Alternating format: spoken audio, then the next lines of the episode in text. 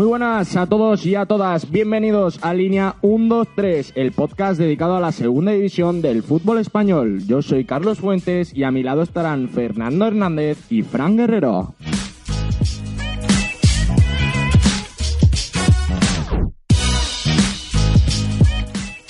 Una semana más repasaremos todo lo que dio de sí la jornada vigésima octava de la Liga 1-2-3, que tuvo muchísimos partidazos. Además, finalizaremos con nuestra querida sección especial. No se lo pierdan. ¡Arrancamos!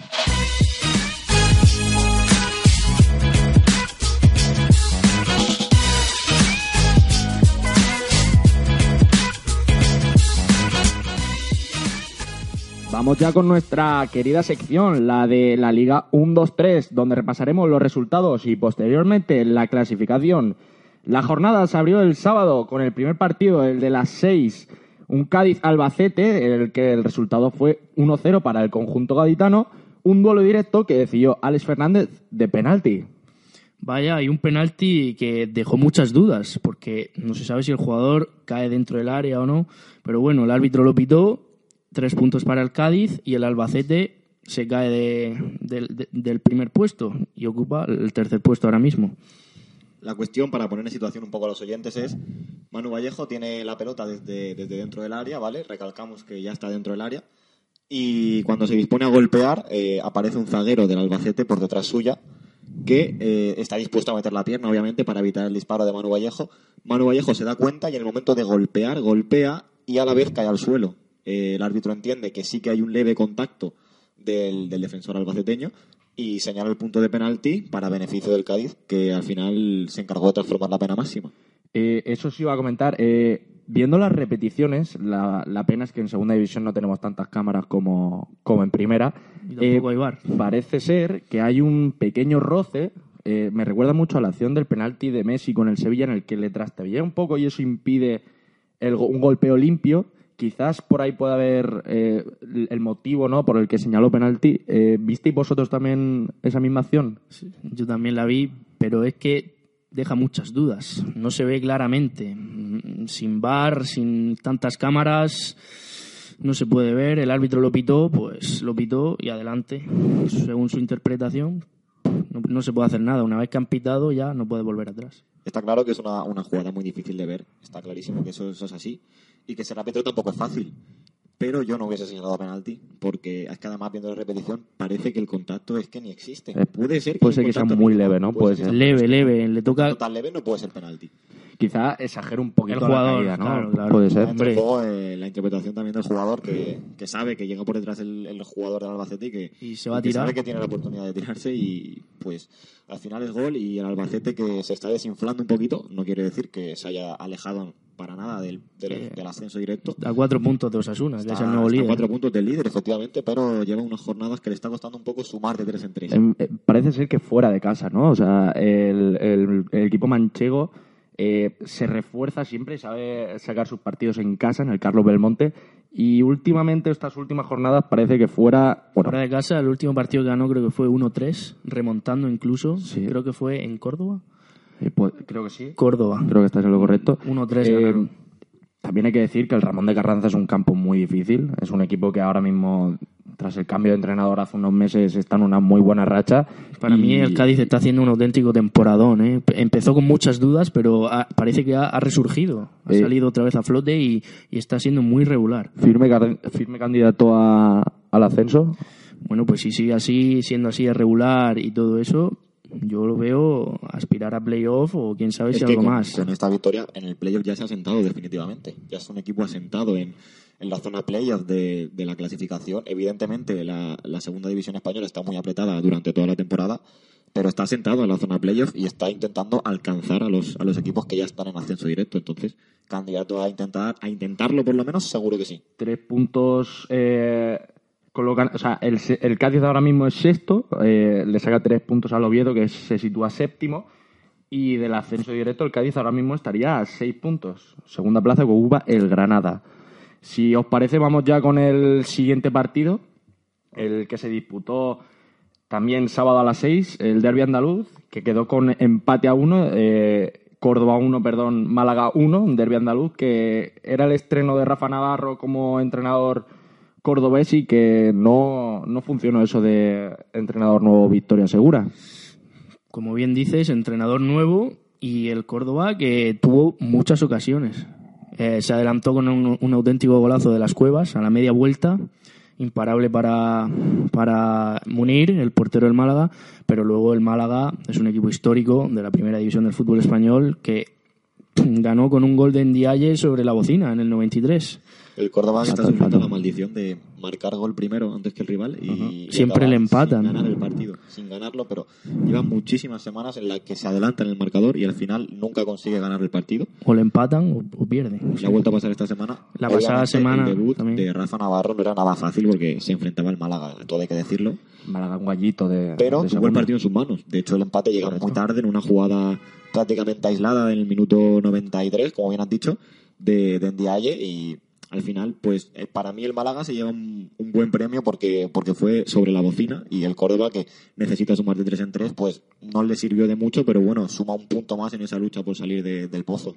Quizás eh, la ventaja que tiene el Málaga es que al ser un equipo tan bueno, tener tanta calidad en todas las líneas, no le hace falta siempre hacer un partidazo. Y, y nos parece. tener suerte y en alguna jugada puntual rascar un. Ahí es donde que- quiero ir. O sea, el Málaga al final es un equipo puntero de segunda división. O sea, yo creo que ellos están concienciados de que no necesitan siempre hacer un partidazo para sacar También puntos. les cuesta ganar lejos de su estadio, hay que recordarlo. Sí, pero ahora mismo el Málaga Está a cuarto, es creo. cuarto a cuatro, a tres puntos de, Sí, de playoff. O Lleva sea, toda la temporada ahí. Tampoco ha tenido buenas directo. rachas, es decir, no ha sido un equipo que haya ido arrollando por cada, por cada campo que ha ido y al final tanta calidad tiene que salir por algún lado. Hay que recordar que ahora ha recuperado a, Antiveros, un jugador que empezó siendo importante y que digamos que su disciplina no está siendo del todo acorde a, a lo que viene a ser la institución del Málaga y se levantó un castigo que tenía desde hace un tiempo, se lo levantaron hace relativamente muy poco y está volviendo a entrar en, la- en las convocatorias ahora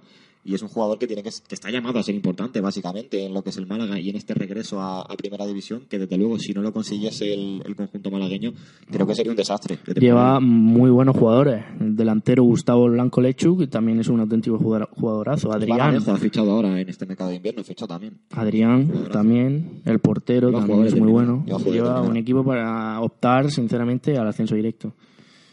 Eh, ¿Qué tal si os parece si vamos eh, con el último partido que se jugó en la jornada del sábado, eh, el último a las 6? Eh, Osasuna 1, Nastic 0. Sigue la racha triunfante del conjunto Pamplonica. Sí, y Roberto Torres, que sigue tirando del equipo. Y fue un gol suyo, aunque eso sí, con mucha fortuna, porque es un gol que si no se ve bien claro, no se sabe si entra la pelota o no, aunque claramente entra, pero mm, quiero decir que, ganó con suspense el, conjunto navarro. Y ahí sigue el líder.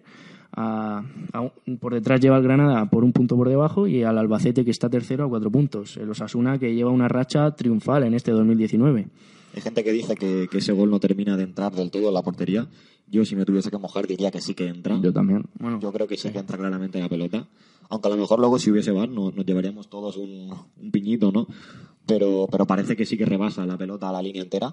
Y partidazo del, del portero del Gimnástic de Tarragona, de Bernabé, que además de, de que casi salva el, el tanto de Roberto Torres, eh, la segunda parte también realizó una parada sobre la línea espectacular, a un remate de cabeza. Y en líneas generales, mal partido del Nastic que sigue un poco sin vida, pero hay jugadores que sí que tienen algunos detalles que invitan al optimismo en, en el conjunto catalán. Pero, pero todos tienen que darlo todo si quieren conseguir ese objetivo de la salvación. Osasuna, por cierto, que ya está totalmente asentado en el ascenso directo, tiene cuatro puntos ahora mismo de ventaja con respecto al tercero. Y Todavía no le han sumado los tres puntos del Reu. El Albacete sí los tiene. entonces eh, el Osasuna, si lo hace bien, es un Y- serio candidato al ascenso. Y Gra- Granada también los tiene, creo. El- Granada segundo ahora sí. mismo también en ascenso directo. De Ah, hecho, el Nastic, si no hubiera, no hubiera encajado ese gol, hubiera sumado un punto en un campo muy complicado y que hubiera- quién sabe si hubiera sido importante en Sí, su lucha este por tipo el, de puntos por el final son ascenso. los que te pueden marcar eh, eh, salvación. un ¿Dónde vas objetivo a u estar? otro, Claro. una, una plaza u otra. Hablábamos la semana pasada de, del Nastic eh, que no conseguía la victoria. La semana pasada también perdía 2-3. Eh, una semana más vuelve a pinchar y se va reduciendo el tiempo. Eh, ¿Qué pensáis? Pues el Nastic, que tiene que jugar contra el Elche en su feudo, vamos, que tiene que jugar contra rivales directos y puede aprovechar la oportunidad, pero vamos, es que está un poco descolgado, ¿no? Está como farolillo rojo, colista, con 21 puntos, a 7 puntos del Lugo. Es que cada vez, como dice nuestro compañero Carles, queda menos tiempo y menos jornadas. Y con esto tiene que empezar a Vamos sumar ya. Hay una cosa que está muy clara y es que si ganas, te salvas. Eso está clarísimo. Sí, pero es que lo podría final, entender cualquier persona. Eh, pero, pero el paso de las jornadas afecta para todo el mundo. Eh, Cada, cada jornada ahora mismo para Nastic y para Córdoba son finales. Correcto. Igual que para Extremadura, que también está inmerso en problemas. Y para el Lugo también, que si no Pero quiere es que verse... Yo creo que cosas peores han visto, ¿no? Al final, en, en- en una competición tan, tan disputada Sí, pero todos los años. eh, no sé si estaréis de acuerdo conmigo en que eh, daba mejores sensaciones eh, estos últimos años el Nastic. Eh, Un año que estuvo a punto de ascender y jugó el playoff. ¿eh? no hace mucho. no, Dos, hace- dos hace temporadas dos o tres, temporadas. creo que fue dos o tres El temporadas. año pasado el Nastic eh, también titubeó con, con el descenso y sí que parecía que, que se podía salvar. Eh, los jugadores mostraban ese orgullo, esa casta, la garra que, que ahora mismo Quiero a- destacar- no se le ve. Quiero destacar que hace dos temporadas se llegaba a la última jornada jugándose el descenso el Nastic y el Lucan. Y ganó el Nastic 1-0, creo que fue con un gol de penalti. Y el Lucan se fue a segunda B y el Nastic se salvó. Fue un duelo directo. Como eso, quiero decirlo con respecto a lo que ha dicho Carlos antes, que cada vez quedan menos jornadas y también hay puede que haya duelos directos. Porque quedan equipos que Ya, tienen que además. visitar el campo del Nastic. Y además es que creo que no ha favorecido para nada el mercado invernal al, al Nastic porque ha perdido futbolistas como Manu Barreiro, que era un, símbolo para la entidad, que ha ido al Lugo, Tete Morente, que también ha regalado en el Lugo, y que Chuku Uche sigue estando todavía en las filas, pero parece que ya es un jugador muy veterano que no va a poder dar eso que daba cosa. temporadas. Y al final yo creo que tampoco beneficia el mercado invernal al, al Nastic, que ha traído a defensores como Miquel Villanueva. Bueno, se ha reforzado lo que ha podido, pero yo creo que no le ha beneficiado y lleva años, bueno, años, lleva alguna temporada titubeando, como bien has dicho Carlos, con, con el descenso y al final esta temporada puede ser la, la definitiva, ¿no? Pero ya he dicho, aquí puede pasar de todo y, y la temporada es larga, todavía quedan bastantes partidos.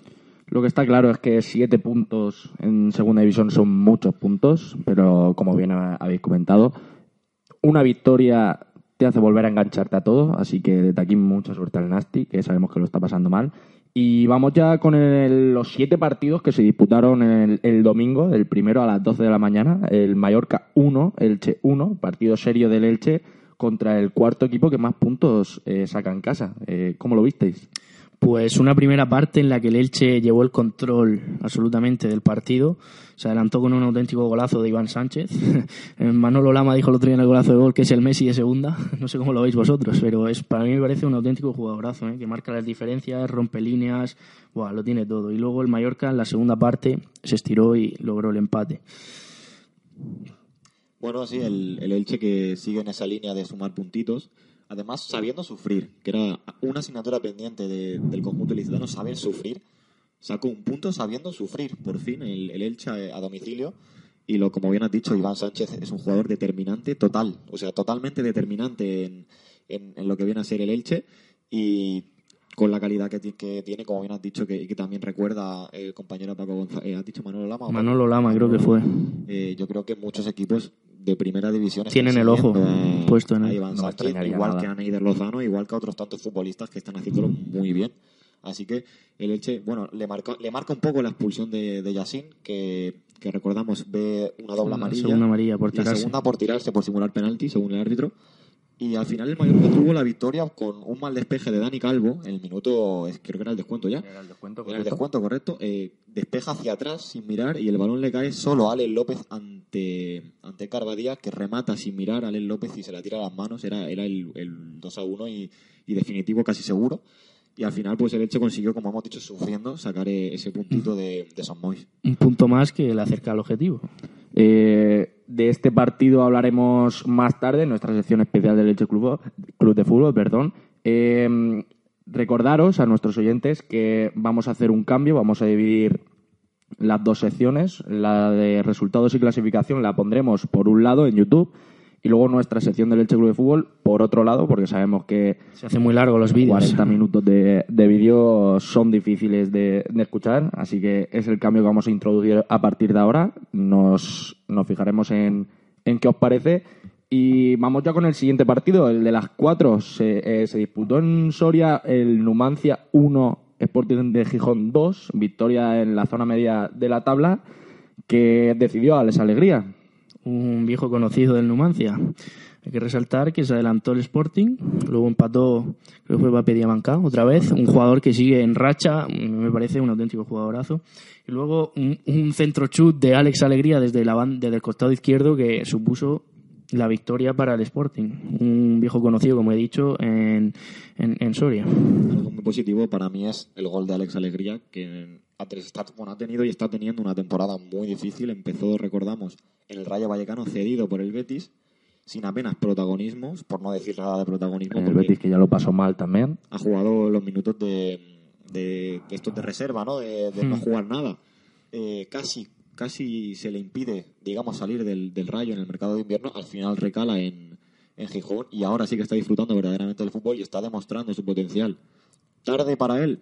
Pues no, todavía, todavía tiene una edad que le va a permitir disfrutar del fútbol muchos más años y si sigue rindiendo al nivel que está rindiendo hasta ahora, pues le puede ir muy bien. Decidió, fue decisivo al final en, en la victoria del Sporting ahí en Un campo muy complicado, ¿eh? complicado los pajaritos. Y el Numancia, por su parte, que tenía la oportunidad de engancharse ya por fin a, a ese playoff, o al menos seguirlo un poco más de cerca, y la desperdicia, aunque la noticia positiva vuelve a ser Diamancá, que seguro que también hay muchos equipos importantes siguiéndole, porque viene haciendo una temporada muy buena. Mm. Y a esto hay que, hay que sumarle que el Sporting, una victoria que le sigue manteniendo en media tabla. Un Sporting que, como bien venimos diciendo estas dos semanas, desde que hemos comenzado este gran proyecto, era un serio candidato al ascenso. Quizá este partido era para medir las aspiraciones de uno y de otro. Es decir, un Numancia que ahora mismo está más cerca del descenso que del playoff. Una victoria le podía haber supuesto acercarse a esa zona noble. Y un Sporting que venía en decadencia parece que vuelve a coger ánimos y, y vuelve a engancharse un poquito a, a esa zona de playoff. Sí, como bien ha dicho Fran, o a mirarla de- desde cerca, ¿sabes? Porque la segunda división está tan igualada que te gana el primero, que te gana el último, que empatas, no sabes lo que puede pasar. Cada partido es un mundo. Efectivamente, pero como bien has dicho, sí que se medían las, las aspiraciones de ambos conjuntos, seguro, porque ninguno ha tenido un comienzo fácil de campaña y ahora que más o menos estaban saliendo un poco de, de ese hoyo, pues creo que el que ganara era el que más o menos podía, digamos, todavía subirse al, al tren de lo que viene a ser el playoff y al final Bueno, el vencedor es el Sporting. Hay que- que, hay que recordar que el Sporting es duodécimo y el Numancia decimotercero. Están ahí los dos pegaditos. El Sporting está ahora mismo a, a 8 puntos del... No. A 11 puntos del Cádiz, que es el que marca el, playoff. O sea que tampoco está muy cerca. El Numancia también pues va, va a estar ahí en media tabla, o como bien has dicho, mirándolo más de cerca, pero no se sabe. Lo que está claro es que fue un partido eh, engañoso para los dos equipos, una, una partida de ajedrez en Soria. Eh, nos vamos ya para, para Madrid, para Majadahonda, el partido que se disputó a las 6. eh, diría que sorpresa, pero no me sorprende. Rayo Majadahonda 0, Granada 3, golpe en la mesa del conjunto nazarí que se pone segundo en estos instantes. ahora mismo en ascenso directo. Hay que, hay que recalcar que el Granada sufrió, se adelantó muy pronto y luego, no sé si fue hasta pasado la hora de partido o más, Antonio Puertas no hizo el 0-2 y ya al final el Granada machacó y el Majadahonda pues ahí sigue eh, tu- titubeando los puestos de descenso y nada, a esperar a ver lo que pasa hasta el final de temporada con estos dos conjuntos. Como bien dice Carles, muy poca sorpresa, la verdad, porque el Granada está demostrando esta temporada que es un firme candidato también a, a regresar a la categoría de oro del fútbol español. Y para mí, un partido un tanto tedioso, ¿no? Aburrido, ¿no? Apenas hubo ocasiones, en realidad, aunque, aunque hubiesen tres goles que, que fueron de, de parte del Granada. Resolutivo Pero por sí, parte del Granada. supo, supo dominar el Granada conjunto. Jugadores como Antonio Puertas, que eh, además metió uno de los goles que son decisivos y al final en tres jugadas bien trenzadas y tres contras o digamos jugadas rápidas es, es el equipo que te mata y, al final pues se lleva los tres puntos de Majadahonda. Tiene que más calidad que el, que el Majadahonda, está claro. Recordamos que el Rayo la semana pasada sacó tres puntos del Molinón Nada y esta fácil. semana pues no consigue sumar contra el Granada una por otra y, y el Granada como decimos ha sentado también en el ascenso directo, segundo con 53 puntos y a tres puntos suya está el Albacete que, que es el tercero, a uno de Osasuna que es el líder. Todo igualado en la parte de arriba y abajo también está todo apretado porque el Majadahonda tampoco se pierde de muy lejos ahí en la zona del descenso. Está ahora mismo a seis puntos por encima del Extremadura, que es el que lo marca ahora mismo, y por debajo el Lugo. Recordar que hay que sumar todavía Los los, tres tres puntos, puntos a la Extremadura, así que serían un poco engañosos esos seis puntos. Eh, ¿Os parece que la, la victoria del Granada es similar a la situación que hablábamos antes de- del Málaga? Es decir, con muy poquito el Granada eh, te, ma- te mata los partidos con tres, cuatro detalles de sus, tremendos jugadores. Exacto, la calidad en segunda división es clave, porque hay equipos recién ascendidos que, que carecen de ella, ¿sabes? Entonces, el Granada, como bien dice Fran, o como bien sabemos todos, tiene auténticos jugadorazos, como bien he dicho, Antonio Puertas, este que juega en el Betis, ¿cómo se llama? Que juega de extremo izquierdo. Eh, Álvaro Vadillo, Álvaro Vadillo. Pues, En definitiva, jugadores que te resuelven el partido en alguna jugada, cuando otros equipos necesitan más, más ocasiones para hacer gol. Sí, el Granada, como decimos, no, no está teniendo unos años fáciles. Recordamos que descendió de primera a segunda hace no mucho relativamente. Y su temporada, la pasada, fue un tanto desastre, ¿no? Al final, un equipo que está toda la campaña peleando por el playoff Prometía mucho. se queda fuera, en un cambio de entrenador un tanto insignificante, un poco en la recta final también del año. No, no tuvo Fue extraña, sentido, fue extraña esa situación. fueron tres o cuatro pinchazos tontos que, que al final hacen que, que- que se destituya a José Luis Oltra, si no me equivoco, creo que fue. Sí, Y, un poco extraño, al final se queda sin playoff y esta temporada sí que está disfrutando realmente la afición y, y además con muy poco porque, porque es que es verdad que tampoco es que haya invertido demasiado en fichajes en lo que viene el, Granada y sin duda uno de los candidatos también a, subir a, primera. Un equipo histórico también del fútbol español. Vamos con el, el segundo partido que se disputaba a las 6 eh, en el Carlos Tartire. Oviedo 1, Lugo 1. Vieira que rescata un punto en el Tartire y deja eh, al Oviedo a tres puntos del ascenso directo y eh, el Lugo que se mantiene a cuatro puntos del descenso. Como bien dices, el Oviedo se adelantó, Carlos Tartiere también un estadio nada fácil para sumar, y el Lugo que saca también un punto muy valioso en su lucha por la, por la salvación. Valioso porque no, no olvidemos que, que el, Sobre la el Oviedo es uno de los mejores de 2019. Es uno de los conjuntos que mejor ha arrancado este año. Y el Lugo que necesita, ta- necesita también sumar de 3 en 3 para, para alejarse del descenso, suma un punto en un campo difícil. Al final tampoco está tan mal lo que viene a ser el balance. Y sobre todo teniendo en cuenta que se adelantó primero el, el, conjunto, el conjunto asturiano. Así que eh, un reparto de puntos que tal vez al Oviedo le sabe a menos porque el Cádiz eh, parece que se empieza a alejar un poco ahí en, en esa zona de playoff y el Lugo que buscaba alejarse también del descenso, pues tal vez hubiese querido más, pero al final es, es, un, es un duelo que, de necesidades opuestas que, en el que puede la igualdad y, y la igualdad fue lo que se reflejó en el campo. Exacto. Vieira, que fue el que anotó en el, si yo digo, en el, al final del partido, sobre la Sí, bocina. sí, fue sobre la bocina. Y además eh, Vieira está demostrando también mucha solidez en defensa este jugador, así que buenas noticias para, para el Lugo de momento. Vamos con el, el partido para mí más fiasco, por, por decir de alguna manera. Las Palmas 1, Extremadura 1. Eh, pinchazo y destitución de Paco Herrera, que hace un par de días nombraban a Pepe Mel como nuevo entrenador, Él es del Betis. y que aleja al conjunto canario as- hasta nueve puntos del playoff. Situación difícil. El Extremadura, recordar que se adelantó en el marcador con un auténtico, una auténtica pifia de Raúl Fernández, que le regaló el balón ahí a- al jugador del Extremadura. Y Las Palmas logró. Yo creo que fue, ¿no? Ortuño, sí, Alfredo Ortuño, el del Albacete. Y luego Las Y Palmas empató también. con auténtico golazo de, de Rubén Castro. Una, una pasividad tremenda que, en el que Castro nada pudo hacer, porque Rubén Castro es un jugador histórico que lo ha demostrado ya en años anteriores con el Betis en la Liga de Plata o incluso en Primera. Y nada, ahí está, en Las Palmas, disfrutando de los últimos años de su carrera como futbolista. Recordamos que Rubén Castro es un futbolista que ya tiene una edad, una, una determinada experiencia. 37 años tiene. pero que a pesar de su edad creo que todavía podría estar jugando en primera división. De hecho, el año Totalmente pasado terminó la temporada en primera división. Creo que podría seguir en, en la máxima categoría del fútbol español porque lo está demostrando además en segunda, aunque no está haciendo demasiados goles, está haciendo golazos, eso sí que es cierto. Y como bien decías, Paco Herrera destituido porque es que de 42 puntos que, que había estado en el banquillo de Gran Canaria, creo que no había llegado a sumar ni, ni 20 puntos. Es un balance muy malo con una plantilla excelente, excelente, que lo venimos diciendo todas las semanas y que no está sacando nada, nada, nada, nada bueno de los partidos. Y en su casa tampoco logra Además, sumar. es que su estadio.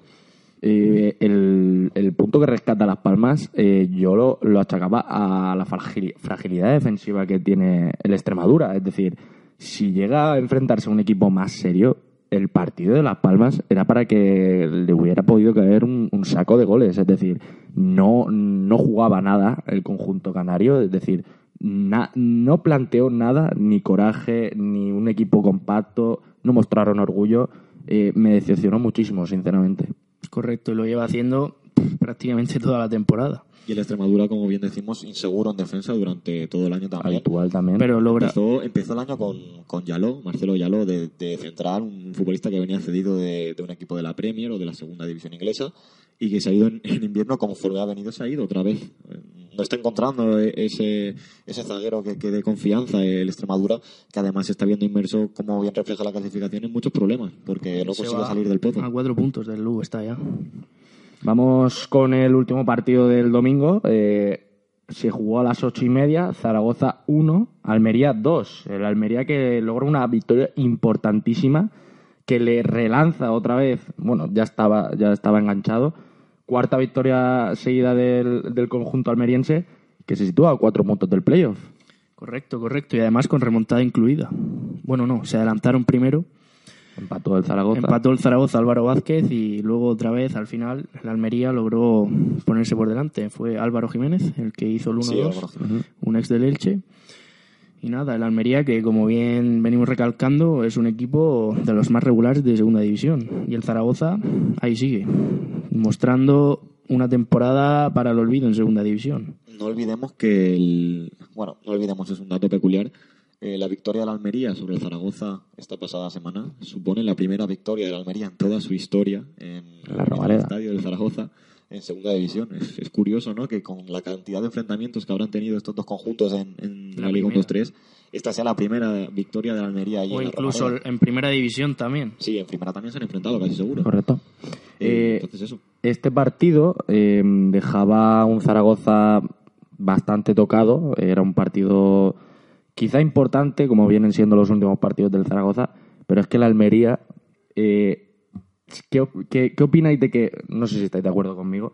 El Almería llevaba unos años en los que cambiaba, o sea, su, su plan era reforzarse con grandes jugadores, hacían buenas plantillas, pero al final siempre estaba abajo. O sea, Titubeando era un- con el descenso. o sea, siempre estaba eh, en la zona baja de la tabla y este año que parece que se ha reforzado más con, con jugadores de segunda B, un pelín más de, de juventud, más un poquito de más orgullo, eh, los resultados están ahí, están a cuatro puntos de, de playoff.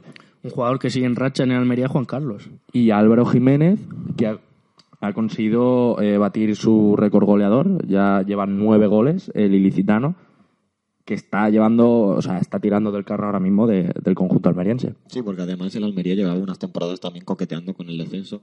Tampoco descendió, tampoco hace mucho que, que descendió de primera. Recordamos que estuvo unas temporadas en, en la máxima categoría. Y como bien decimos, futbolistas como Juan Carlos Real, JC, eh, Álvaro Jiménez, Sabel Hitch, que, metió el, el gol de, de la, La victoria, victoria. la Romareda, están demostrando un gran nivel y, Almería está haciendo un temporadón con, con todas las letras, un temporadón y, y puede, puede tener premio de aquí al final del año con, con ese playoff. Correcto, correcto. Una afición que, que siempre ha estado sufriendo, que siempre ha querido volver a, a la máxima categoría del fútbol español y quién sabe si este puede ser su año. Vamos con el último partido de, de la jornada. Este se disputó entrando en una nueva semana, el lunes a las 9, un Deportivo 2, Alcorcón 2, Casa de Sus, que Víctor Casa de Sus que corta las alas al Deportivo en casa y mm, no sé si os parece que un empate justo, quizá mereció algo más el Depor. Fue un partido, a mí me gustó el partido, eh, un partido con muchas alternativas para ambos equipos. Hay que recordar que Quique González sigue en racha, el delantero del Deportivo, que está haciendo un auténtico temporadón. El Alcorcón, como bien de- de- estamos diciendo estas semanas anteriores, se desinfló y ahora parece que está volviendo a flote, ¿sabes? Y ahí rescata un punto muy importante de un campo muy complicado. Sí, pero bueno, el partido realmente lo dominó el Deportivo de La Coruña. Fue un partido en el que los locales fueron los que llevaron la batuta. Sí, pero el pasa es Alcorcón que sacaba muy bien el balón jugado desde Alcorcón atrás. ¿eh? supo defenderse y salir bien a la contra. Y el Deportivo erró. Erró ocasiones clarísimas y, y tuvo por un tubo para ganar el partido. Y bueno, el, el Alcorcón que la semana pasada rompió con la estadística de ser el peor equipo de los últimos tres meses con la victoria a Las Palmas.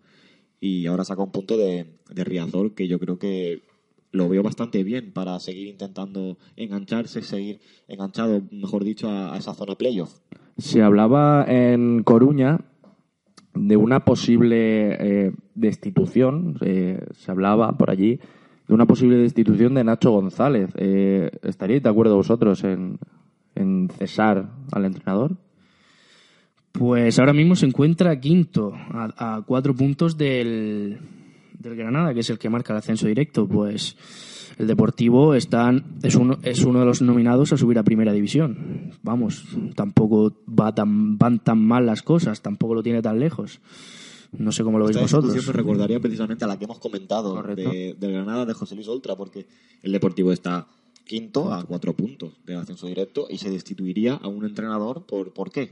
Por, Quizás- ascenso directo. Quizás estemos ante el nerviosismo de que pasan las jornadas y no consiguen los presidentes o las juntas directivas ver a sus, a sus equipos en los que han invertido mucho dinero, no consiguen ver ese, ese resultado en la clasificación. ¿Qué os parece?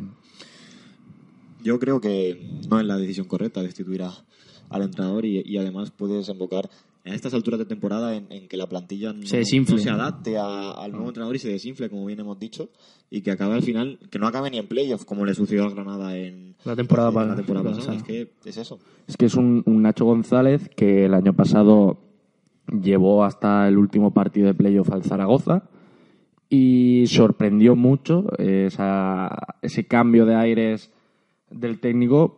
eh, a priori era por la, el, el poderío económico que puede tener un, un Deportivo de La Coruña, Deportivo. que era serio candidato a- al ascenso y que a pesar de estar en playoff... Quizás, como bien venimos diciendo, como cada vez quedan menos jornadas, los nervios se pueden apoderar de los jugadores y que les jueguen un- una mala pasada. Eso también puede ser un papel fundamental. Bueno, pues eh, cerrando eh, esta jornada vigésima octava de la Liga 1-2-3, me, me gustaría, bueno, eh, hacer un pequeño apunte. El, el- beneficiado esta jornada de la sanción del Reu fue el Tenerife, que jugaban allí en, en territorio catalán. Eh, me gustaría preguntaros, para ir cerrando ya, hubo un, un pequeño incidente en, en Soria. La semana pasada comentábamos... Del Málaga. No, en Soria. No, pero la semana pasada fue en Málaga. Sí, pero mm, la- aparte de esto comentábamos que hubo un, un, pe- un homenaje a Enrique Castro Quini. Eh, se cumplía el- un año del fallecimiento. Eh, los Ultras, Ultra Boys del Sporting de Gijón, eh, fueron a Soria, al Estadio de los Pajaritos, con una pancarta para recordar a esa figura, esa leyenda del fútbol español. Y no solo no les, no les dejaron pasar esa pancarta, sino que eh, se exponían a una sanción de más de 15.000 euros, esos ultras. Eh, me gustaría saber qué os parece. No era una pancarta eh, mucho menos ofensiva, era tan solo de, de recuerdo a esa figura. Eh, no sé si estáis de acuerdo con esta medida o si no. Yo básicamente no lo entiendo, es que no entiendo la- las normas de esta liga de fútbol profesional. Porque no incita ni a la violencia, ni al odio, ni menosprecia a nadie, ni, ni, ni tiene información política, económica, ni violenta. No, no me cabe en la cabeza. Igual que cuando un jugador celebra un gol, se quita la camiseta y lo celebra con que, que tiene la- el nombre del jugador que ha fallecido o algo, eso a mí que no lo entiendo. Eh, a, a Wissam Ben Yedder se, se le sancionó, como bien ha dicho Fernando, porque cuando Emiliano Sala desapareció en ese avión que cayó al mar, mostró una camiseta tras marcarle gol al Barça en la ida de los cuartos de final de la Copa del Rey, en la que ponía eh, mucho ánimo Emi o algo así, ¿no? Sí, correcto. Una camiseta de apoyo a Emiliano Sala. Pues bien, se le sancionó y hace relativamente poco también eh, Gareth Bale hace un corte de mangas en el Metropolitano. Y no es sancionado. Es que no no, es sancionado. no lo entiendo. ¿vale? Igualmente, en el, en el Camp Nou se están mostrando pancartas claramente políticas eh, en lo que viene a ser el tema de la independencia, etcétera, y tampoco está haciendo sancionar al club, al menos que nosotros sepamos. Entonces me parece increíble que en el aniversario de, de una persona tan histórica y tan querida en, en el mundo del fútbol y en España como, como Kini, no se deje pasar esa pancarta, y tampoco a los ultras, no sé si se pasaron los ultras en realidad, Sí que pasaron Sí, los pasaron ultras, los ultras, pero sin pancarta. panca- pasaron con la pancarta, pero se les prohibía eh, mostrarla o recibirían una sanción. Entonces, claro, mm, no sé, es que me parece un poco extraño lo que, lo que vienen a ser las normas de, de esta, de esta competición.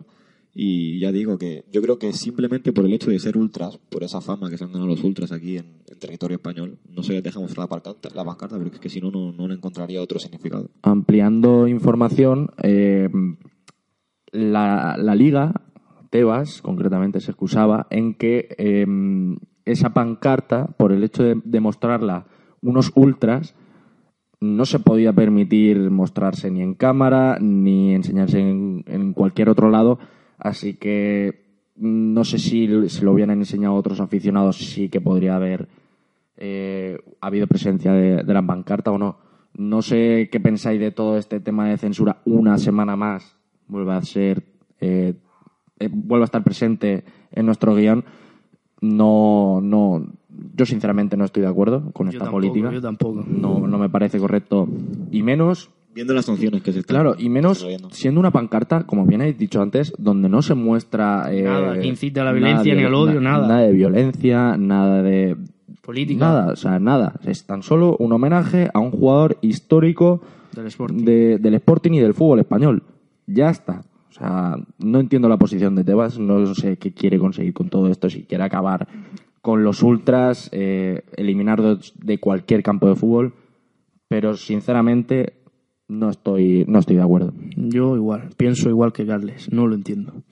No, la verdad que no es comprensible, pero, pero bueno, estamos acostumbrados ya a las medidas de nuestro querido Javier Tebas y nada, pues otra otra anécdota más que se queda que se queda Aquí en línea un, aquí dos, tres. que salta a la balestra y que, y que es totalmente opinable y, y que da y que da lugar a muchas críticas, evidentemente. Anécdota como, por ejemplo, que los periodistas no pueden eh, realizar preguntas en el postpartido Que no tengan nada que ver con el partido. correcto. Es decir, En plan, si un jugador ha renovado o, o sale en algún medio de comunicación que va a renovar, usted no le puede preguntar eso. Yo tampoco lo entiendo, porque eso está relacionado con el club, con el fútbol, con la afición y el mundo quiere enterarse. no se puede preguntar nada extradeportivo. Es decir, todo Lo que yo he dicho tampoco, correcto. o sea, tampoco lo puede... No, lo que, eh, lo que defiende Tebas es que todas las preguntas deben ir encaminadas a lo que ocurra en el terreno de juego. Es decir, cualquier cosa que esté relacionada con algo extradeportivo se le sancionará al periodista y, como bien dijo en tiempo, en tiempo de juego, Sí, en cadena COPE, o sea, en el partidazo, perdón,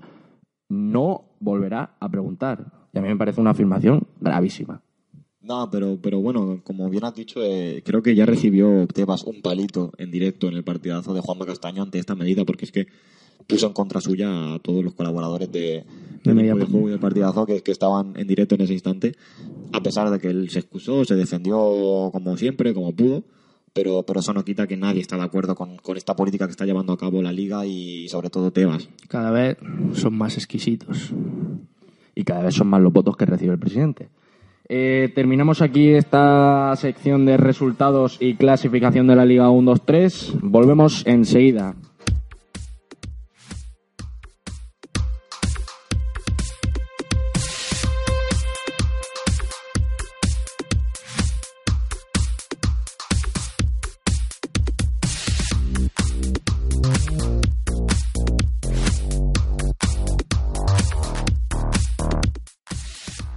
Ahora sí, vamos con la clasificación. Disculpas por haber cerrado de antemano esta sección.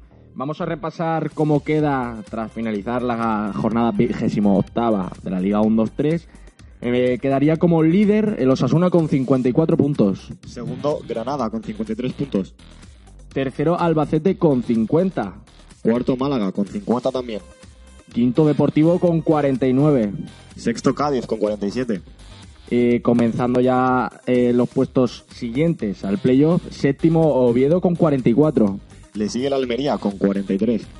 Noveno, Mallorca con 42. Décimo, Alcorcón también con 42. Décimo primero, Las Palmas con 38.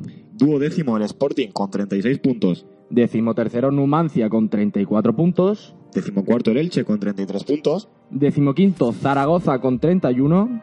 Decimosexto el equipo que no ha jugado esta jornada, el Tenerife, con 31 puntos. Decimoséptimo Rayo Majadahonda 30 puntos.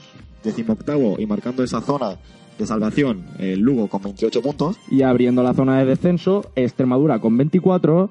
Córdoba con 22. Y como último clasificado una semana más, Gimnastic de Tarragona, 21 puntos.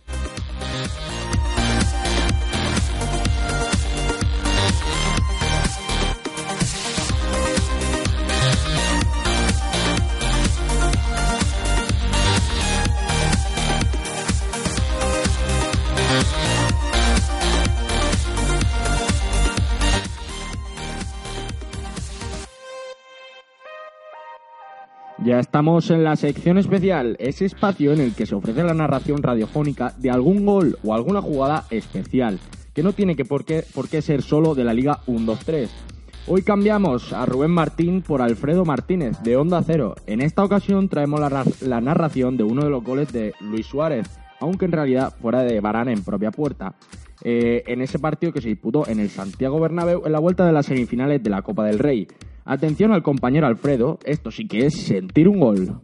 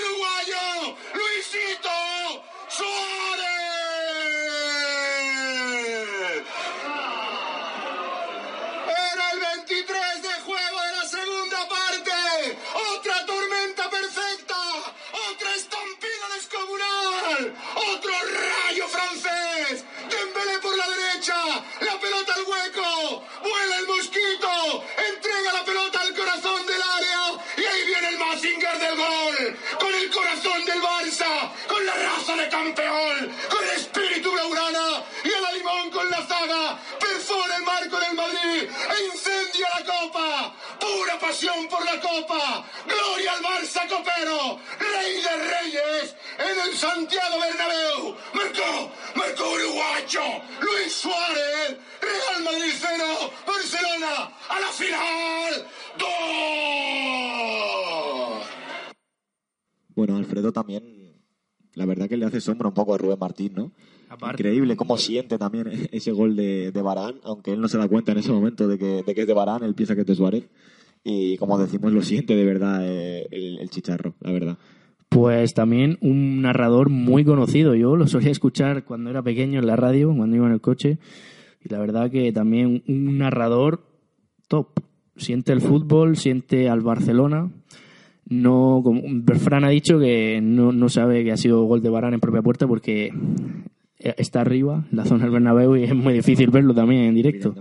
La emoción le pudo. Yo creo que también en ese momento él eh, suele narrar los partidos del Fútbol Club Barcelona y para mí es de lo mejorcito a nivel radiofónico en España, eh, sinceramente. Desde aquí, si nos estás escuchando, Un saludo. un saludo y de verdad que, que estamos orgullosos.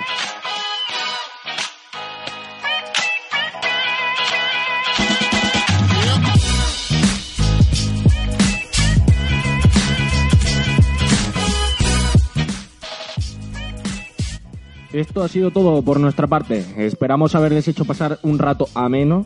Volveremos la semana que viene con todo lo que de sí la próxima jornada de la Liga 1-2-3. Eh, como pequeño hincapié antes de finalizar esta primera parte de la, sección de la línea 1-2-3, recordarles que vamos a reducir la cantidad de suscriptores eh, necesarios para el sorteo del balón oficial de la Liga 1-2-3. Desde aquí a agradecerles eh, de parte de todo el equipo la aceptación de este, de este gran proyecto. Más de 200 visualizaciones en los dos primeros vídeos y más de 36 suscriptores, por lo que ahora mismo estaríamos a 14 seguidores de sortear ese balón. Así que lo dicho, muchísimas gracias. Eh, les recuerdo que pueden sus- suscribirse todo el mundo, es gratis y entraríais, como ya hemos, ya hemos dicho, en el sorteo del balón oficial de la Liga 1-2-3. Así que nada, reciban un cordial saludo de parte de Carlos Fuentes. otro de Fernando Hernández y, y uno más de Fran Guerrero desde el control técnico. Adiós.